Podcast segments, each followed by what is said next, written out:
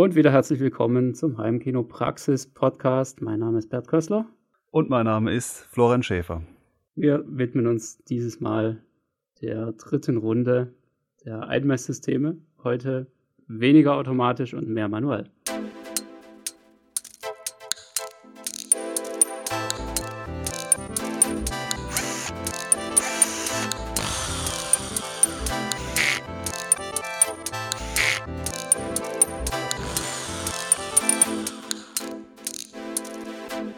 Heimkinopraxis Podcast. Ja, den Versuch, das Ganze so, äh, so ganz toll äh, mit Agenda und durchnummeriert und so zu machen, den können wir eher auch äh, gleich aufgeben. Wir hatten schon die letzten Folgen gemerkt, dass das sprengt einfach alles jeden Rahmen.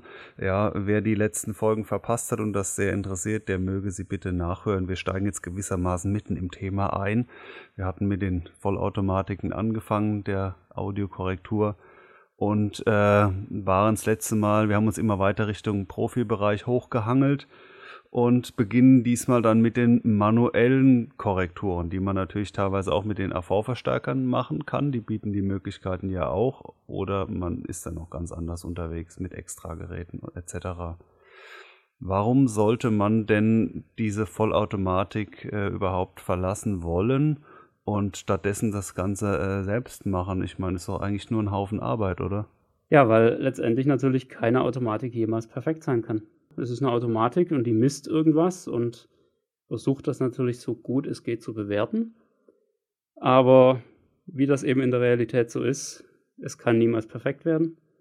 Und deshalb ist es eine gute Idee, wenn man weiß, was man tut, manuell einzugreifen. Und es gibt natürlich Parameter, die kann man gut messen und die kann auch eine Automatik gut messen.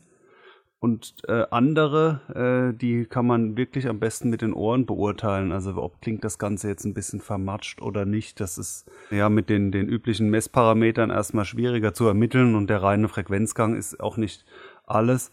Ich würde sagen, äh, der typische Weg ist ja, man fängt natürlich irgendwann mal mit äh, Vollautomatik an und kommt dann zu dem Punkt, ja, geht da noch mehr? Und dann ist der nächste Schritt, ich gehe ins Menü vom äh, AV-Verstärker und und probiere mal die ganzen Modi durch. Also hatten wir es ja schon von natürlich linear und, und flat und Reference und dann kommen noch andere Sachen, Dynamic dies und, und so weiter. Also alle Knöpfe, die es halt da so gibt, probiert man rum und kann da wahrscheinlich schon eine Verbesserung erzielen, indem man was findet, was besser passt. Und dann, wenn man dann immer noch nicht genug hat, dann kommt man zu dem Punkt zu sagen, ja, geht denn da irgendwie noch mehr und fängt an, ganz manuell zu korrigieren. Also entweder auch noch im, im Verstärker, wie zum Beispiel bei Yamaha, man, man tut dann eben die Equalizer da manuell bedienen oder man ist bei Odyssey bei der App oder am PC bei einem Dirac oder was weiß ich was. Oder auch ein ganz äh, typischer Fall, ist natürlich zu sagen, ja, also das meiste lasse ich jetzt mal so auf so Semi-Automatik, also wie ich es eben beschrieben habe, mit ein paar, paar Nachsteuerungen. Aber der Subwoofer, der ist ja immer so ein, so ein Problemfall, weshalb ja auch äh, viele dann bei mehreren Subwoofern irgendwann landen, um in der Lage irgendwie Herr zu werden. Und mehrere Subwoofer und Vollautomatik ist ja auch schon fast so ein Widerspruch. Also äh, ja, da ist es ja noch schwerer, schwieriger für so ein Gerät da vorherzusagen, was man da am besten machen kann. Da ist dann auch Trial and Error gefragt.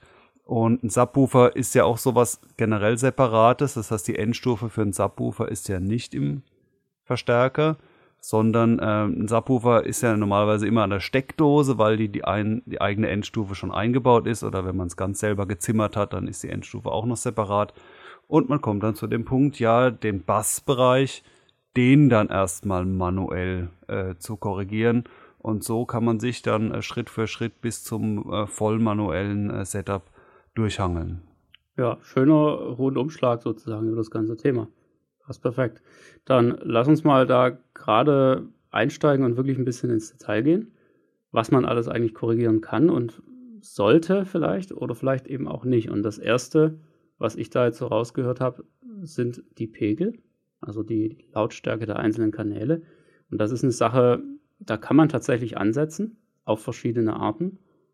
Ähm, weil grundsätzlich ist das, was da gemessen wurde, wahrscheinlich schon mal ziemlich gut, weil ja, da kann eigentlich auch nicht allzu viel schief gehen bei so einer Messung. Und letztendlich ist es einfach nur ja, ein Testrauschen und das kommt halt in einer gewissen Lautstärke an. Und dann wird eben das Ganze ein bisschen nach oben oder nach unten korrigiert, bis es dann eben passt. Das kann eine Automatik gut schaffen. Aber man kann jetzt natürlich trotzdem hergehen und bei jedem, eigentlich, also mir ist jetzt kein Gerät bekannt, das das nicht könnte, einfach so ein Testrauschen nochmal manuell aktivieren, sodass man dann praktisch durch die einzelnen Kanäle durchschalten kann und jeweils von jedem Lautsprecher das Rauschen hört und dann so lange jeden einzelnen Lautsprecher nach oben und nach unten korrigieren kann, bis es sich überall gleich laut anhört. Ja, und das ist ja eigentlich auch die Vorgehensweise, wie man das vor 20 Jahren schon gemacht hat oder noch früher, als man das alles noch manuell einstellen musste. Da hieß es einfach immer, ja, geh das Rauschen durch und mach so lange, bis sich alle gleich laut anhören. Das ist natürlich bei fünf Kanälen noch äh, machbar, aber bei 13 oder noch mehr ist es dann irgendwann ein sehr ermüdendes Unterfangen, 13 Mal äh, mit einfach nur mit, mit Kopf und Gehirn zu sagen, ja, lauter, leiser. Aber was noch häufiger äh, anzutreffen ist, ist, dass man jetzt gar nicht sagt, äh, das war falsch, was da gemessen wurde, sondern äh, sagt, das gefällt mir nicht. Also zum Beispiel, ich hätte gern mehr Effekte von der Decke. Ne? Und dann, ja, dann geht man einfach hin äh, und stellt äh, alle äh, Deckenhöhenkanäle äh, gleichmäßig 2 dB lauter zum Beispiel. Ist ja auch schon ein manueller Eingriff. So, sagen wir mal ein primitiver, aber äh, da, sowas kommt ja auch häufig vor. Oder hinten ist es mir zu laut, zu leise. Oder auch so ein Klassiker, ähm, ich verstehe die Sprache so schlecht. Ein Mittel dagegen ist halt den Center lauter zu machen. Wäre auch so denkbare, einfache manuelle Korrekturen. So habe ich das früher mit Surround gemacht, als, äh, als es zwar schon diskrete Kanäle für hinten gab, aber die Effekte noch viel zu selten kamen, beziehungsweise das alles noch viel zu zurückhaltend abgemischt wurde. Gerade in den Anfangszeiten so von Dolby Digital. Und ähm, später dann, ja, als jetzt halt Dolby Atmos aufkam, passiert jetzt wieder genau das gleiche, nur mit den mit den Deckenlautsprechern, dass die lauter eingestellt werden, damit man das deutlicher hört, wenn da mal was kommt. Ist also immer so ein, so ein bisschen auch äh, eine vorübergehende Mode.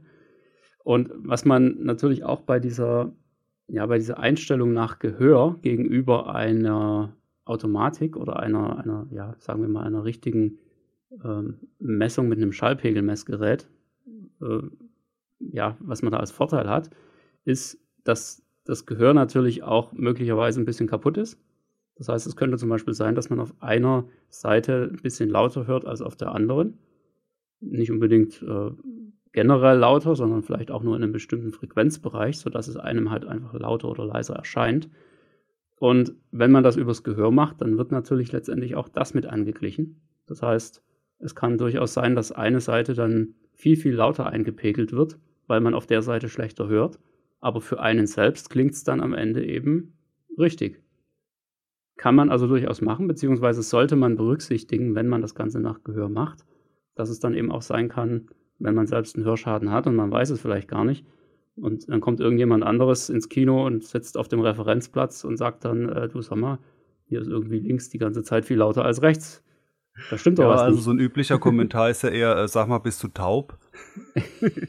ja, der, der, ist sowieso Standard, ja, das ist völlig normal. Aber das einfach nur, um, um so ein bisschen zu zeigen, es kann durchaus sowohl vollkommen richtig sein, nach Gehör einzumessen, es kann aber auch vollkommen falsch sein. Es gibt immer für alles irgendwelche Gründe.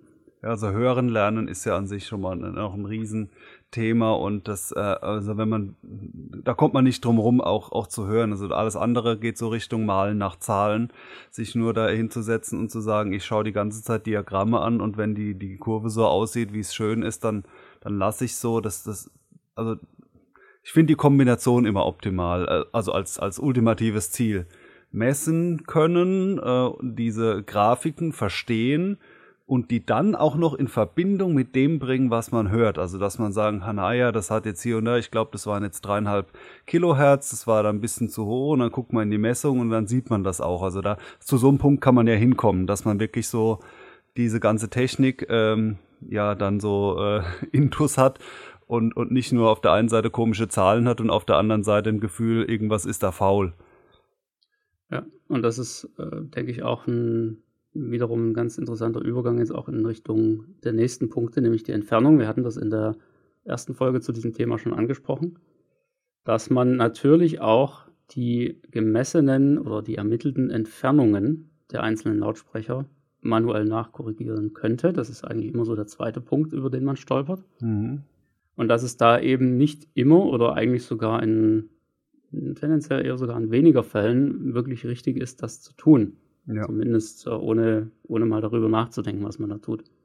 Weil es eben nicht um die visuelle Entfernung geht, von der Membran des Lautsprechers bis zum Mikrofon, sondern äh, der Klassiker, dass äh, der Schall wird ja in alle Richtungen ausgegeben, besonders wenn, äh, wenn natürlich auch wenig, wenig Absorbermaterial verbaut ist, dann gibt's noch, geht er erstmal zur Rückwand, zur Seitenwand und dann kommt so ein Mischmasch an und der ist dann tendenziell äh, später am Mikrofon. Also es ist dann der häufigere Fall einer, einer Fehler, äh, an, einer Angabe, die erstmal falsch aussieht, ist, dass da ein zu großer Abstand genannt wird. Also dass zum Beispiel statt 3,50 Meter 3,70 Meter dastehen.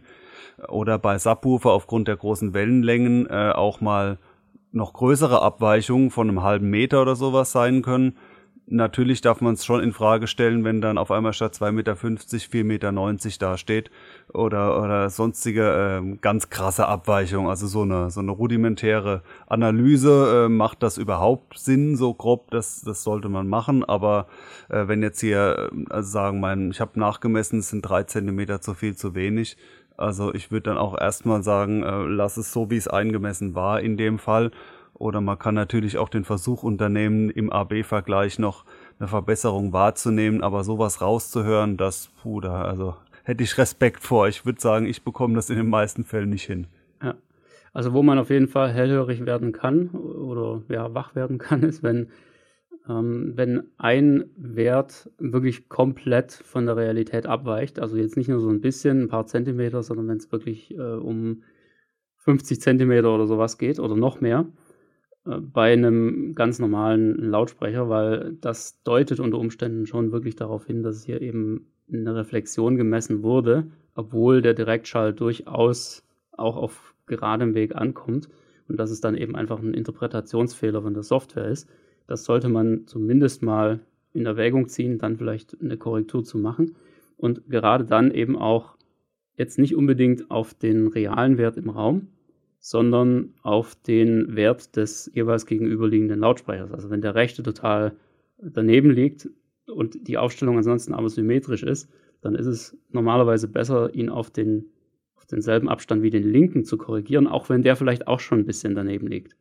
Ja, aber dann hat man zumindest da die gleiche Laufzeit und man sollte ja im Idealfall auch in der Mitte sitzen. Das gilt natürlich immer nur, wenn Symmetrie vorhanden ist, ganz klar.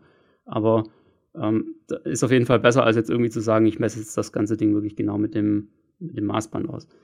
Und was man grundsätzlich immer machen kann, ist einfach zu sagen, ich, ich mache das Ganze, also ich, ich korrigiere das Ganze manuell nur dann, wenn die Lautsprecher direkt am AV-Receiver dranhängen. Also das heißt, wenn da, wenn, wenn der AV-Receiver gleichzeitig eben als Verstärker dient für die einzelnen Kanäle und nicht noch irgendwas dazwischen ist. Also wenn keine äh, speziellen DSPs noch hinten dran hängen äh, und dann natürlich auch wieder separate Endstufen und so weiter, weil jede Elektronik, die noch hinten vor dem Lautsprecher hängt, kann eigentlich im Endeffekt eine zusätzliche Verzögerung reinbringen oder, oder wird sie sogar mit ziemlicher Sicherheit. Ob die jetzt mal größer ist oder kleiner, sei einfach dahingestellt. Und diese Verzögerung wird letztendlich durch die Messung ja auch wieder ausgeglichen. Und somit korrigiert. Und, und, das ist eigentlich auch der Grund, warum, ja, warum man da jetzt nicht unbedingt anfassen sollte an diesen Wert, wenn man nicht weiß, was man da tut. Deshalb bei klassischen Passiv-Lautsprechern, wenn sie direkt am AV-Receiver dranhängen, ist es relativ gefahrlos, da theoretisch sogar auch den, den realen Wert im Raum zu messen. Ja, das kann dann im Endeffekt nicht so wahnsinnig schlecht sein. Immer auch auf Symmetrie zu achten. Also wenn Symmetrie im Raum vorhanden ist, dann sollte sie definitiv eigentlich auch in, diesen, in diesem Messergebnis wieder zu finden sein. Und sobald irgendwas anderes noch hinten dran hängt, ähm, lieber die Werte so lassen, wie sie gemessen wurden, weil dann mit relativ hoher Wahrscheinlichkeit eben Korrekturen vorgenommen wurden, beziehungsweise eben äh, ja, die, die eigentlichen Verzögerungszeiten ja im Endeffekt richtig berechnet wurden. Ein weiterer Klassiker ähm, ist ja die Einstellung dann klein oder groß, large oder small, was bei den Hauptlautsprechern dann angegeben wird. Nach der Einmessung bekommt man ja so ein Ergebnis präsentiert. deine Frontlautsprecher sind groß, der Rest sind kleine Lautsprecher und so weiter. Und ähm, das ist auch so ein häufiger Ansatzpunkt zu sagen, nee, das mache ich jetzt absichtlich anders. Also erstmal ist es ja so, dass die Einstellung vom, äh, vom Receiver so gegeben wird, um zu verhindern, dass man zum Beispiel Lautsprecher kaputt macht oder dass man sagt, okay, da kommt jetzt fast nichts raus bei den tiefen Frequenzen, dann nehmen wir die gleich als Small und dann äh, soll der Rest der Subwoofer machen. Aber es kann ja zum Beispiel auch der Fall sein, dass ähm, Leistung und Lautstärke genug da ist, überall. Und dann stellt sich eher die Frage, was klingt besser? Und das äh, kann der Verstärker nur bedingt beurteilen. Ne? Da kommt dann vielleicht so ein zum Schluss, ah, das sind ja alles Vollbereichs-Lautsprecher, die auch einen hohen Wirkungsgrad haben, die super laut sind, die stellen wir alle auf groß. Und bewertet nicht unbedingt, dass der Subwoofer einen präziseren Bass hinbekommt. Und da würde ich jetzt auch nicht äh, pauschal den Tipp geben, äh, immer die auf, auf Small zu stellen. Da schont man zum Beispiel auch den AV-Verstärker, weil äh, wenn man gern hohe Lautstärken bemüht, dann ähm, ist er natürlich mit Small äh, kann der viel mehr Radau machen, weil er eben nicht die tiefen Frequenzen raushauen muss. Aber in anderen Fällen, vielleicht mit externen Endstufen und sonstigen anderen Gegebenheiten, äh, sind, ist das Large-Setting besser. Das habe ich jetzt bei mir aktuell auch eingestellt, weil es eben im Vergleich äh, besser klingt. Und das ist ja auch so eine referenzmäßige Vorgabe, dass es an sich large sein soll. Aber das ist zum Beispiel so ein Punkt, da würde ich nicht sagen, bei Einsteigern dies und wenn das super teuer ist, dann das einstellen, sondern äh, da gilt es auch zu vergleichen und zwar eben, äh, was, was dann im, in, im Bassbereich besser klingt. Also den Part, den man eben hin oder her schiebt. Wenn man Small hat, dann ist ja der Bassbereich dann im Subwoofer und umgekehrt äh, bleibt es bei den Lautsprechern und da ist schlicht die Frage, wo klingt es besser oder wo ist die Anbindung besser gelungen, weil das ja nochmal eine Kunst für sich ist, für die man vielleicht auch mehrere Subwoofer sogar noch braucht äh, damit man eben nicht diesen störenden Übergang hat zwischen verschiedenen Lautsprechern. Also mir fällt sowas beim Stereo-Musik hören sehr auf, wenn eben Subwoofer schlecht angebunden ist, was fast immer der Fall ist, dass ich so höre, wenn irgendwie so eine elektronische Musik ist oder sowas, dann gibt es so die das normale Klanggeschehen und untenrum dann uns, uns, was weiß ich, die, das laute Gewummer und da habe ich wirklich so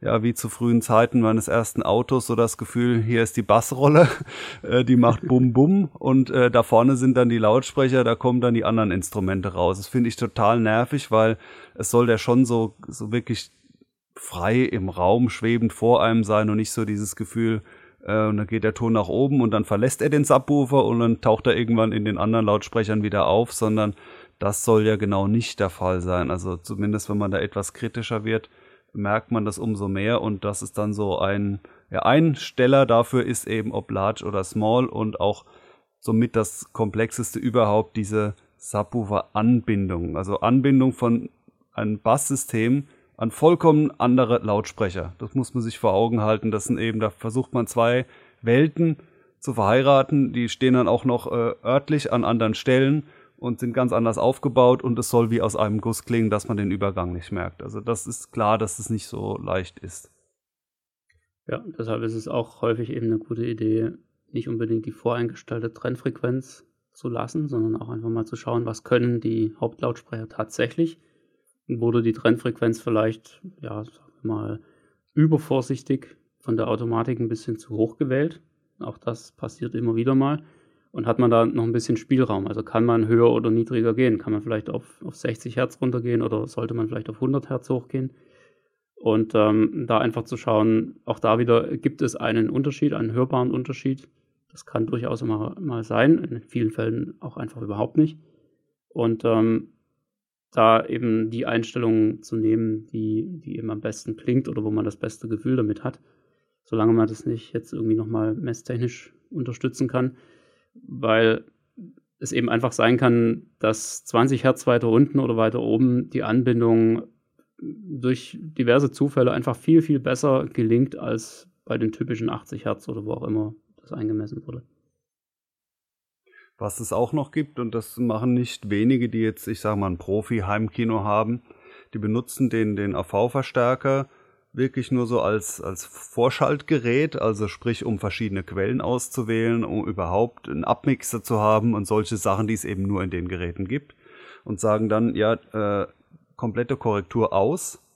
Nicht, weil es dann so bleibt, sondern äh, weil eben stattdessen jeder Kanal einzeln von einem DSP manuell korrigiert wird. Also manuell heißt entweder tatsächlich, dass jeder Equalizer äh, von Hand mit, mit Werten versehen wird, bis es passt, oder auch da gibt es ja die Funktion mit einem Messprogramm, was man natürlich dann immer braucht eigentlich, also wie zum Beispiel äh, REW oder oder Karma oder was es sonst noch gibt, man misst und hat, macht dann entweder ganz manuell die Korrekturen in X Durchläufen, bis man sagt, sieht so gut aus, weil es ja oft auch ein Ziel ist, so wenig wie möglich zu korrigieren, also mit, mit wenigen Kniffen hinzukommen, damit es eben der Klang nicht so kaputt gefiltert wird. Oder es gibt auch da die Möglichkeit, wieder so ein bisschen ähnlicher wie im AV-Verstärker, zu sagen, ähm, mein Messprogramm liefert mir äh, Korrekturwerte, die ich dann wiederum äh, in den DSP rein schicke oder abschreibe. Also da, das kann einem quasi auch so, so Vorschläge machen mit in einem Equalizer, müsstest du jetzt das einstellen, um hinzukommen. Also auch da gibt es dann auch mal die, die Abstufung. Aber es ist durchaus ein, auch so ein Profi-Anwendungsfall zu sagen, ja, nee, so ein Yamaha-Gerät oder sowas äh, verwende ich gern, aber halt nicht, um den Klang zu korrigieren. Dann mache ich was ganz anderes. Ja, gerade das Thema Equalizer ist da eigentlich auch so das Interessanteste, wenn man manuell eingreift. Die anderen Einstellungen sind ja bis dahin eigentlich ja, relativ schnell gemacht. Aber in dem Moment, wo man halt die Möglichkeit vom AV-Receiver bekommt, den, den Equalizer auch nochmal händisch anzupassen und da jetzt eben nicht nur so eine, so eine Zielkurve zu definieren, die dann mehr oder weniger erreicht wird und, und man weiß es häufig vielleicht noch nicht mal, wie sehr, sondern da auch wirklich mit einem mehr oder weniger parametrischen Equalizer zu arbeiten. Also nicht nur mit so ein paar Schiebereglern, die auf festen Frequenzen sitzen, sondern Grafische, wo man auch wirklich ja. die, ja, wo, wo, man richtig die Frequenzen auch definieren kann, wo man die, die Breite dieser Änderung, also den, den Q-Wert äh, definieren kann. Das finde ich dann halt auch nochmal eine, eine sehr spannende Geschichte, wenn man sich da ein bisschen reingedacht hat, weil man dann eben an, an diesen Punkt rauskommt, wie du auch gerade schon sagst, dass man wirklich auch mit, mit REW oder irgendwas anderem quasi gegenmisst. Also dass man die, dass man zwar auf der automatischen Messung aufsetzt oder auf diese aufbaut und die dann aber in eine manuelle Einstellung überführt. Und äh, ja, die eine Messung parallel dazu auf einem professionelleren Weg macht, wo man das Ganze auch grafisch angezeigt bekommt, außerhalb vom AV-Receiver. Dann eben sagt, ja, ich, ich habe jetzt hier festgestellt, dass zum Beispiel hier irgendwo noch eine kleine Delle im Frequenzgang ist, die eigentlich gar nicht sein müsste und die auch total einfach zu korrigieren wäre. Und da dann eben ja, manuell einzugreifen und, und nochmal im AV-Receiver so ein bisschen ja, das Ganze zu feintunen, wenn man so will. Ja, und eben das Beste Mögliche da im Endeffekt noch rausholt. Also die, die Königsdisziplin des, äh, dieser Einmesserei ist ja dann wirklich das ähm, Vollmanuelle mit dem entsprechenden Know-how hinten dran. Also wie gesagt, nicht dieses Malen nach Zahlen mit, ich mache das eine Grafik gut aussehe und, und verstehe überhaupt nicht, was ich da tue, sondern die Kombination aus, aus Hören und, und Wissen, was man dann tut und manuell einstellen, das ist so das, äh, ja, das Ziel, worauf es dann hinausläuft, wenn man das Ganze recht weit äh, treibt, weil es gibt ja auch noch Zwischenschritte wie ein Anti-Mode, wo man sagt, da hat man ein extra Gerät für eine Sache, die so, die so, sage ich mal, so eine, eine, kleine Verbesserung, aber wo man nicht so viel äh, mitdenken muss, was aber viel bringen kann. Aber ja, das, äh, das Endstadium ist so, so mit einer manuellen äh, Tätigkeit dann erreicht und eben zum Beispiel mit einer Software wie REW, wo man messen kann. Das ist jetzt erstmal ähnlich wie mit den Automatiken, aber man kann dann natürlich äh, super übersichtlich eine ganze Messreihe machen. Man kann sagen, ich verstelle jetzt, ich stelle zum Beispiel mal den Subwoofer in die Ecke, dann schiebe ich ihn immer 10 cm weiter nach rechts und mache immer eine Messung und, und kann sich danach einfach mal 10 Messungen anschauen und, und 10 mal das anhören. Das sind ja allein Möglichkeiten, die man in so einem AV-Verstärker eher nicht hat. Also da kann man vielleicht manchmal zwei Modi abspeichern und, äh, und die wirklich anschauen. Gescheit kann man oft auch nicht. Und wenn man es dann wirklich, ähm, ja, sich dem so richtig widmet, dann kommt man um sowas nicht drum rum. Äh, und eine REW-Messung, die geht dann entweder mit externer Hardware einher, dass man eben auch einen anderen Equalizer verwendet, der mehr kann oder besser klingt, muss aber gar nicht, sondern man kann REW durchaus auch verwenden, um mit einem hochwertigen AV-Verstärker noch mehr zu machen, um zum Beispiel in einem Yamaha diesen parametrischen Equalizer auszureizen oder auch, auch einem Odyssey oder Dirac, Dirac nochmal mehr auf die Sprünge äh, zu helfen.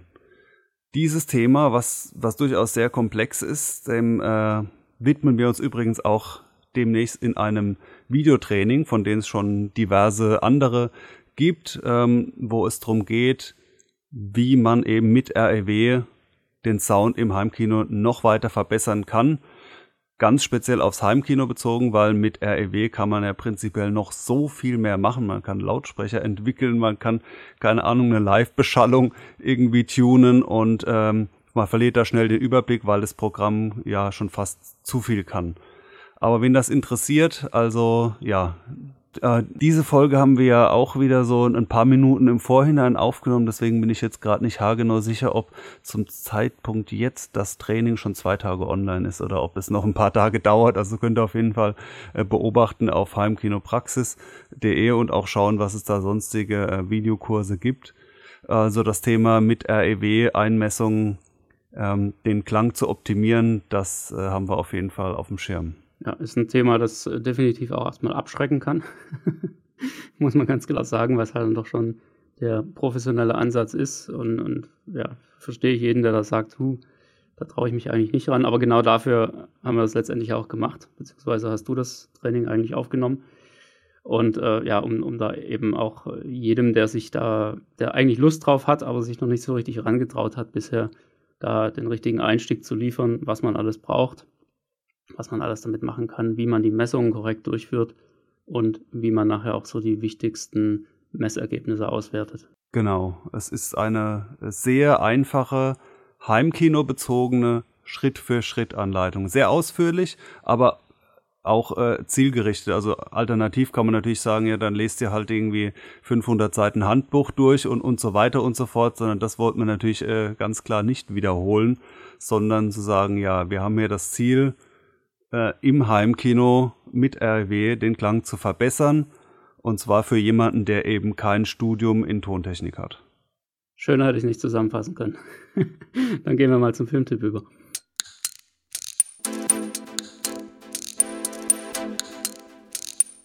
Der Heimkinopraxis Filmtipp den Filmtipp, ja, der liegt mir schon die ganze Zeit auf der Zunge. Da habe ich einen wirklich äh, fantastischen Film. Da sind wir jetzt auch wieder äh, ein paar Monate zu spät dran. Aber es ist so mit der neueste Film, den ich gesehen habe. Den ersten Teil haben wir noch gar nicht äh, beworben, der ja ein Mega-Klassiker da mittlerweile ist. Und jetzt geht es um einen Teil zwei, den ich eigentlich ja, ich weiß nicht, ob ich den sogar besser finde. Also ich sag mal genauso gut und zwar A Quiet Place 2. ähm, ja, also das war dann doch seit längerer Zeit mal wieder so ein Film, wo ich gedacht habe, also der Sound ist einfach nur geil. Also es ist, äh, es ist, äh, es war ein Gedicht, ähm, weil so dieses Dauerfeuer, wie es bei bei diesen äh, King Kong Geraffels äh, ähm, so zu bewundern ist, ist irgendwie nicht so ganz meins. Und bei Quiet Place ist eben, wie der Titel sagt, ist es dann häufig auch relativ ruhig, aber auch die die Atmo, der, der die Atmosphäre, die ist so super toll aufgenommen dass das allein schon toll ist. Und dann gibt es halt auch diese Jumpscares und die Schockmomente, die dann so richtig reinballern. Ansonsten ist es ja so ein, also ich fand den sehr oldschoolig, so kommt er daher so ein bisschen wie so ein 80er Jahre Horrorfilm teilweise. Ist natürlich ja auch irgendwo fast so das gleiche wie der, der Vorgängerfilm. Äh, ich fand die Dynamik im Sound war ein bisschen weniger, weil A Quiet Place 1, das war ja schon arg brachial. Also das ist so, die fand ich, da, ja, den könnte man fast nochmal als Tipp machen, aber ich glaube, den haben die meisten gesehen. Also Quiet Place 1, das ist schon für die meisten Heimkinos zu viel des, des Guten gewesen, wenn dann auf einmal das Alien äh, da reinstürzt, da, da bricht wirklich die Bude ein. Aber auch der zweite, der ist da nicht weit von entfernt und es ist auch vielleicht einfach noch ein bisschen ja, äh, praxisnäher doch abgemischt und immer noch verdammt dynamisch. Und das war einfach ein, ein Gedicht und da habe ich aber gedacht, ja, also so klingen. Ne? Ähm, wenn man dann zwischendurch so viele Filme sieht, die gar nicht mal ultra alt sind, aber wo man merkt, ja, so ganz ausgereizt haben die die Möglichkeiten nicht. Und A Quiet Place 2 ist wirklich ein solider Film, der, der Spaß macht äh, anzuschauen, fand ich absolut. Und ähm, und der Sound, der reißt es wieder volle Kanne raus. Also noch dazu äh, fand ich ganz toll. Und jetzt, wo wir bei, bei hochwertigen Audioeinstellungen gerade thematisch unterwegs sind, also den, falls ihr ihn nicht gesehen habt, lohnt sich anzuschauen. Ich glaube, auch der hat leider nur im Englischen den, den Dolby Atmos. Ich meine, ich schaue ja immer Englisch, Edgy Badge. Ähm, aber gut, es, äh, es gibt auch da wenig Dialog, also man kann es mal wagen. Äh, nichtsdestotrotz ist auch die deutsche Tonspur ziemlich gut. Ja, kann man äh, so sagen, ja. Also ich auch meine Empfehlung, den auf jeden Fall in der englischen Atmosspur anzuschauen. Äh, es wird ein bisschen mehr geredet als im ersten Teil. Ja, aber, aber da man im Prinzip weiß, worum es geht, kommt man trotzdem gut mit, auch wenn man nicht alles versteht. An Handlung verpasst man nicht viel. Es wird halt ein bisschen gesprochen so, ne? Aber im Prinzip ist schon klar, was da so passiert. Ja, absolut. Also es ist auch überhaupt nicht. Und es ist auch wieder ein, ja, eine interessante Fortsetzung, auch vor dem Hintergrund. Man hat sich ja im Prinzip schon im ersten Teil gefragt, äh, boah, scheiße, die ist schwanger, wie soll denn das gehen, bitte, ja, mit dem, mit dem Baby nachher, ähm, wenn man hier keine Geräusche machen darf das wurde ja dann im Endeffekt eigentlich nur so, ja, ich sag mal, angedeutet und, und wurde so zum, zum drohenden Höhepunkt der Geschichte. Aber hier im zweiten Teil haben sie das jetzt auch nochmal, finde ich, richtig gut rübergebracht, welche Lösungen die sich dann haben einfallen lassen und, und zu welchen Problemen das wiederum natürlich auch führt. Ja, Thema äh, hier Sauerstoffflasche und sowas, ne? Mhm. Und ähm, das, da, da, sitzt man schon ziemlich drin und krallt sich an seinen äh, Sessellehnen fest und, und ist eigentlich dann irgendwie auch so gewissermaßen erlöst, wenn das Ganze dann rum ist, aber im positiven Sinne. Also auch von mir Empfehlung. Also ich wurde ja teilweise schon äh, so auf Facebook oder so, sage ich mal, als Cineast beschimpft. Ja, so nach dem Motto, der guckt ja nur die anspruchsvollen Sachen. Äh, ja, in dem Fall will ich mir jetzt hier auch, äh, ja, also ja, schaue ich gern, aber in dem Fall war das auch wirklich so, diese Effekte. Also ich kann wirklich guter Technik auch sehr viel abgewinnen. Und also ich, ich, war schon kurz davor, so aufzuspringen und zu applaudieren, ja, weil ich gedacht habe, Mann, das hat der aber jetzt zurückspulen und nochmal. Das, also es sind auch wirklich, äh, ja, nee, habe ich in, in bester Erinnerung. Und falls ihr diesen Nachfolger noch nicht gesehen habt, schaut ihn euch an. Und den ersten machen wir jetzt nicht als äh, Filmtipp, aber es gibt davon auch einen Teil 1, der ist auch noch nicht besonders alt und der ist genauso gut. Äh, also die, die beiden, die, äh, ja, mal einlegen. Ja, absolut. Also genial. Ja, und damit sind wir wieder am Ende. Wir hoffen, ihr hattet Spaß dabei und ähm, ja, lasst uns ruhig ein paar Fragen als Kommentare da. Äh, wir freuen uns wie immer über eure Bewertungen. Am besten natürlich mit 5 Sternen, wie das bei iTunes schon sehr gut gelebt wird. und ja, beim nächsten Mal haben wir vielleicht eine etwas andere Folge für euch. Die dürft ihr schon mal so ein bisschen gespannt sein. Bis dahin auf jeden Fall viel Spaß und ja, viel Erfolg dabei, eure Setups jetzt so ein bisschen zu optimieren und ähm, an euren Einstellungen rumzuspielen. Traut euch ran an die Sache, das macht Riesenspaß und kann zu richtig guten Ergebnissen führen. Bis dahin. Tschüss.